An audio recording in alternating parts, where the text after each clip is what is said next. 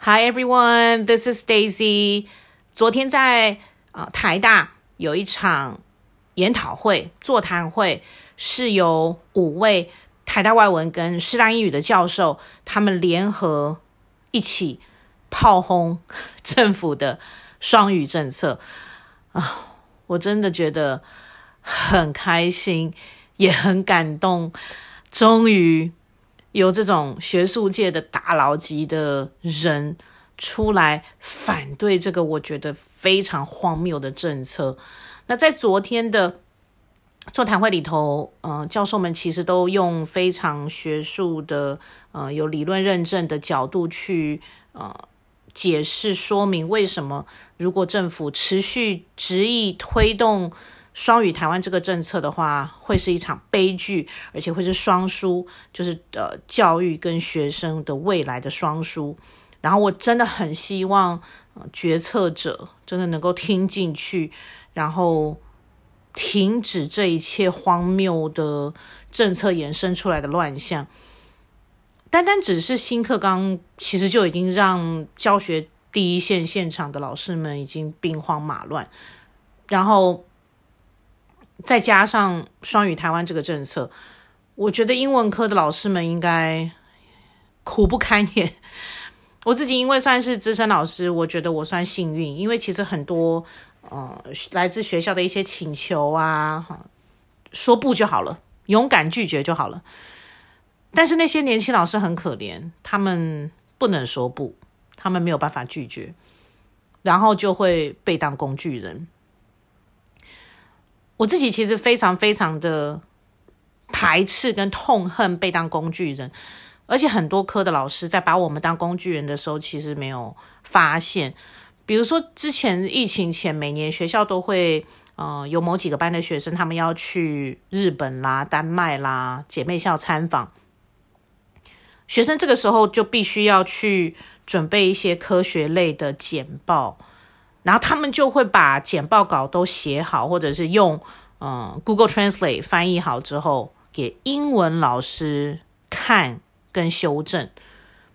这件事本身，我觉得是呃非常道德绑架的事情。呃，如果是在英文课上，我自我们自己的课堂上的作业跟报告，那当然是属于我们的责任，我们必须要好好帮学生看好修好。但这些不是英文课堂上的作品。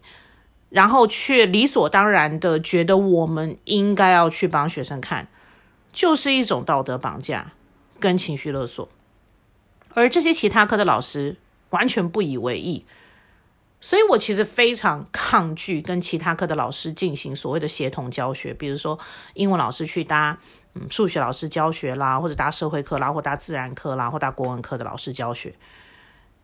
因为一旦我们跟其他科一起教学，其他科的老师就会理所当然的觉得，学生写出来的报告翻成英文之后，我们就要负责改。那我们做的事情明明比别人多这么多，我们却没有减时数，我们也没有多拿钱，真的是非常非常傻跟佛系的一件事情。年轻老师就只能接受。那我们稍微资深一点的老师跟学校说不行哦，不好意思哦，抱歉哦。之后我们其实很顺利的呃躲掉了这个苦差事，但也一定会被学校贴上一个标签，说我们不知长进，我们是烂老师。嗯，但 so what？Who cares？对，所以终究我觉得，在现在的英语教学现场，我们真的只能在教室里头做我们可以做的。很多那种政策性的东西，我们真的是无力去影响跟改变。可怜的，终究是学生呐。为什么我觉得双语台湾这个政策非常的荒谬？是因为，呃，当一个语言你要把它拿来推动，变成一个全民都必须要讲的东西的时候，首先要有动机啊。在台湾讲难听一点。学生只要这辈子不离开台湾，他不讲英文，他英文烂到爆，他也饿不死，不是吗？那怎么会有学习动机嘞？大多数的学生有学习动机，都是在他们出了国，职场上需要用到英文的时候啊，突然发现英文很重要。不然十几岁的小孩或更年轻的小孩，他们是要怎么觉得学英文是非做不可的事情。老师们也真的是难为了。所以在这样子一个生活中完全不需要用到英文的国家，是为什么要推动双语教学？我真心不了解。所以才会在昨天听到这些教授出来大炮抨击的时候，我真的觉得很欣慰。特别是呃打第一棒的那个何万顺教授，我真的非常的钦佩他。他这几年不断不断的出来抨击说，呃用多益这种英文检定、私人的英文检定去绑大学毕业门槛，或者是作为大学入学考试的甄选条件，是。一件非常非常丑陋的事情，这个背后代表了无限的商机，但也代表我们的政府其实某种程度是跟这些财团、这些私人企业低头的。你怎么可以让没有收入的学生去考一个根本就只是为了让上班族证明自己在职场上有跟厂商、客户以英文互动沟通能力的商用检定，